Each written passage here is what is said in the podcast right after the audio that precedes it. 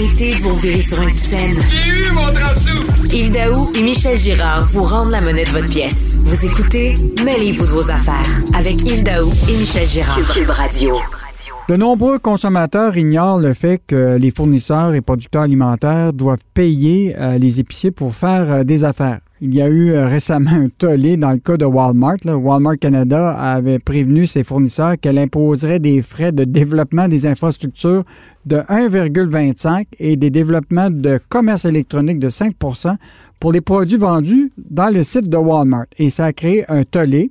Euh, donc, euh, pour discuter de ce sujet-là, je reçois Sylvain Charlebois du laboratoire de sciences analytiques en agroalimentaire de l'Université de Dalhousie. bonjour, M. Charlebois. Bonjour, Yves. Sylvain, euh, selon l'UPA, si toutes les grandes bannières vont de l'avant avec des hausses de frais comme Walmart euh, l'avait proposé ou qu'il l'implante, la facture pourrait être de 100 millions et même plus 465 millions pour les agriculteurs, pour les transformateurs. Est-ce que c'est des chiffres qui sont, qui sont justes? Oui, je le crois. Euh, je le crois. Ça s'accumule assez rapidement hein, en amont. Mm-hmm. C'est la face cachée de l'industrie que personne ne voit les consommateurs vont visiter l'épicerie, bon, on achète euh, ce qui euh, ce qui se présente sur les tablettes et tout ça, mais en arrière de tout ça, il y a des transactions, euh, les détaillants négocient avec les, transformateurs, mhm. et puis depuis quelques années, il y a, il y a vraiment de l'abus.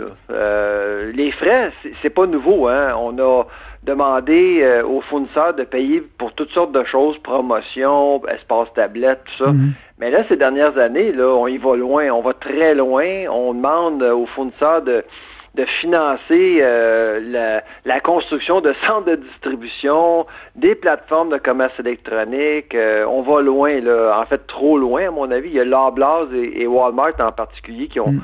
vraiment, vraiment imposé des frais supplémentaires quand même assez importants l'année passée. Et puis, ça crie. Au sein de l'industrie, euh, ça fait peur. C'est pour ça qu'on a on a pensé, là, il, fallait, il fallait trouver une solution.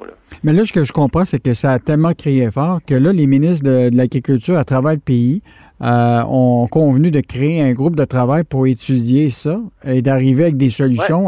Ils vont arriver avec quoi? Un, code de, vie pour les épiciers à l'égard des fournisseurs? Ben, le, mandat du comité, euh, d'ailleurs, les, les, les coprésidents de ce comité-là euh, sont euh, le ministre de la Montagne du Québec et la ministre de l'Agriculture du Canada, Mme Bibot. Là. Mm-hmm. Ce sont eux qui, qui mènent ce comité-là. Puis leur, leur mandat, c'est pas nécessairement de développer un code, c'est d'essayer de trouver une solution. Et, entre autres, considérer le développement d'un code. Ce qui est arrivé cette semaine, c'est que euh, Empire, Sobeys, IGA, euh, et puis les fournisseurs euh, ont pensé que c'était le temps d'agir. On n'avait pas le temps d'attendre parce qu'on a promis, le comité a promis de, présenter des recommandations en juillet. Et tu sais bien que d'ici juillet, il y a beaucoup de choses qui peuvent se passer, incluant une élection. Là.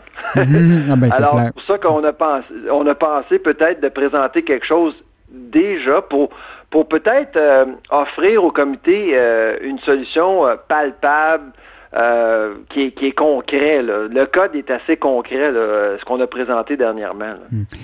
J'essaie de comprendre. Prenons un, producteur québécois, parce que là, évidemment, il y a des grands manufacturiers, producteurs de, de comme General Mills, tout ça, eux autres, d'acheter des espaces dans, des détaillants, ça ne doit pas être très compliqué pour eux autres. Mais des petits producteurs québécois, euh, est-ce qu'il n'y a pas une, dichotomie entre les grands et les petits? Euh, je suis certain qu'il y a des petits producteurs qui ne sont pas capables de se payer puis louer des, espaces puis payer ces pourcentages-là qui sont demandés par les grands détaillants en épicerie?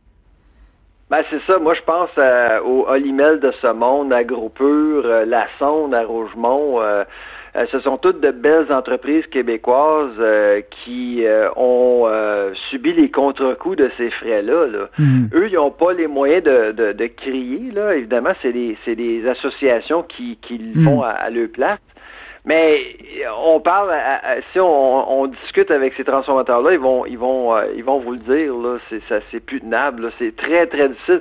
D'ailleurs, c'est rendu extrêmement difficile de justifier euh, des expansions, euh, la construction de nouvelles usines, parce que les banques regardent les marges puis ils se disent ben c'est pas viable. Alors les marges ont diminué beaucoup. D'ailleurs, Loblaws vient d'annoncer récemment qu'ils veulent vendre leur filière de transformation avec euh, Weston Bakeries. C'est pas c'est pas une coïncidence. Mm-hmm. les marges sont extrêmement minces. Alors c'est pour ça qu'il faut protéger notre transformation. Puis le code, c'est est-ce que le code va fonctionner? Je ne sais pas, euh, hmm. mais il faut trouver une solution. Puis, ben, en fait, ça, c'en est une. Hmm. Mais si tu te mets dans la peau du consommateur, parce que jusqu'à date, bon, tu annonces euh, évidemment, toi, dans tes rapports, la question de l'augmentation du prix des aliments puis des légumes, etc. Est-ce que jusqu'à présent, cette, cette, facture-là qui est envoyée aux producteurs, euh, est-ce que ça s'est reflété dans les prix ou pour le moment, les manufacturiers et producteurs, eux autres, assument cette perte-là puis diminuent leur, euh, leur profit?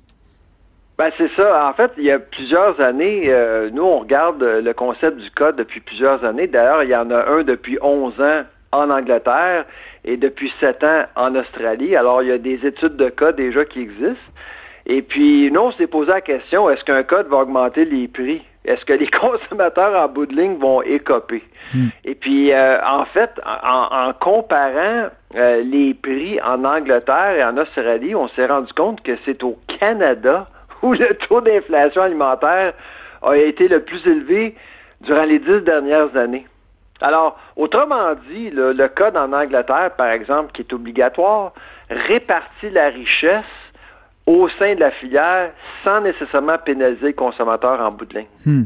Euh, est-ce que ah, actuellement ce modèle-là est-il étudié par les ministres de l'Agriculture aussi ou pas? Ben, certainement, certainement. Euh, euh, en fait, j'ai eu la chance d'en parler avec quelques membres du comité ces derniers temps et hmm. c'est certain qu'on regarde de très près le modèle de l'Angleterre puis le modèle de l'Australie. Mhm. Euh, en terminant, euh, bon, tu sais qu'au Québec, puis c'est le cas en Ontario, là, il y a des, journées où on passe en mode orange, puis des fois en mode rouge, etc. Et là revient la fameuse prime aux employés des grands détaillants d'épicerie où ce que on souhaite leur donner une prime quand ils se retrouvent dans zone rouge. Et là, ça joue au yo-yo. Il y a un mois, on leur donne des primes des fois. Est-ce que, euh, puis j'ai compris qu'ils ont tout été été appelés, les PDG, à un moment, parce qu'on s'apercevait qu'il n'y avait pas de politique claire là-dessus. Est-ce que tu penses que, dans le cas de la, pandémie, est-ce qu'il devrait avoir effectivement une prime là, claire et précise pour les travailleurs qui travaillent dans ce secteur-là? Mais ben, c'est pas seulement qu'une prime durant une pandémie, c'est, moi je pense à l'après-pandémie. Ces gens-là gagnent pas suffisamment. Mm-hmm. Euh, on veut on veut permettre à, cette industrie-là d'être attrayant pour euh, les gens.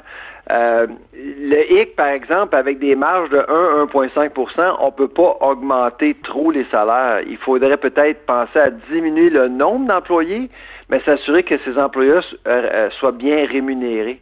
Alors, on parle d'un changement de modèle d'affaires complètement. Là. Donc, robotisation, utilisation d'intelligence artificielle, tout ça. On le voit d'ailleurs en Europe de plus en plus. Là. Hmm. Il y a beaucoup de thématisation au détail même. Et j'ai l'impression que si on veut rémunérer les gens euh, au détail en alimentation, qui travaillent très, très, très fort et qui prennent des risques, il va penser à ces choses-là. Ben moi, comme consommateur, j'ai l'impression que quand maintenant je vais dans une épicerie, je travaille plus que les gens qui sont là. J'emballe. J'emballe. Je, c'est moi qui passe, qui scanne mes affaires euh, pour voir mes prix. Euh, c'est moi qui apporte, rapporte mes bouteilles et qui les dépose. Euh, dans le fond, le consommateur, le consommateur, il travaille plus que l'employé actuellement. ça, c'est vrai, ça, parce que c'est sûr qu'avec les libres caisses, tout ça, puis euh, bon, on se demande, euh, bon, est-ce que je devrais être payé comme consommateur pour faire tout le travail que quelqu'un d'autre faisait auparavant? C'est vrai, mais c'est sûr que euh, moi, je pense à Amazon Go, où ce qu'on rentre dans mm-hmm. un espace et puis on prend ce qu'on veut puis on part. Mm-hmm. Il y a beaucoup de gens, on sauve du temps. La, pire chose, mm. c'est d'attendre pour payer pour sa bouffe. Ça, c'est la pire chose puis il va falloir penser à l'expérience en mm-hmm. bout de ligne. Est-ce que tu sais que s'il y en a des détaillants, là, je sais que Couchetard a déjà annoncé qu'il peut-être expérimente l'idée sans caisse, euh, sans caissier. Là. Euh, est-ce que dans le domaine de, des détaillants, les Lobla de ce monde, euh, métro, tout ça, l'idée de du, du sans, sans, caissier, tout ça, est-ce que, un peu comme Amazon Go, est-ce qu'il y a des expérimentations déjà de faites ou pas? Ah ben oui, absolument. toutes les, euh, épiciers y pensent. D'ailleurs, Sobeys a un projet pilote en Ontario où on donne aux consommateurs un panier d'épicerie électronique et dès qu'on met quelque chose dans, le panier, euh, en fait, euh, on accumule, on calcule le montant dû et on, tout ce qu'on a à faire, c'est d'insérer la carte de crédit. On peut aller au panier, on peut aller à notre voiture avec le panier sans parler avec personne. Donc, c'est un Amazon Go, mais sur mesure pour les gens qui veulent se promener dans l'épicerie. En concluant, euh, Sylvain, moi, je suis certain que si on va avec euh, cette espèce de panier électrique-là, j'amène pas mes enfants parce qu'ils vont mettre toutes euh, les choses qu'ils veulent dans le panier puis ça va me coûter les yeux de la tête. Ça risque de te coûter cher, Très cher. effectivement. hey, joyeuse Pâques à toi. C'était Sylvain Charlebois, qui est directeur du laboratoire analytique en agroalimentaire à l'Université de Dalhousie à Halifax. bon, bonne Pâques. Joyeuse Pâques. Bye-bye. Au revoir.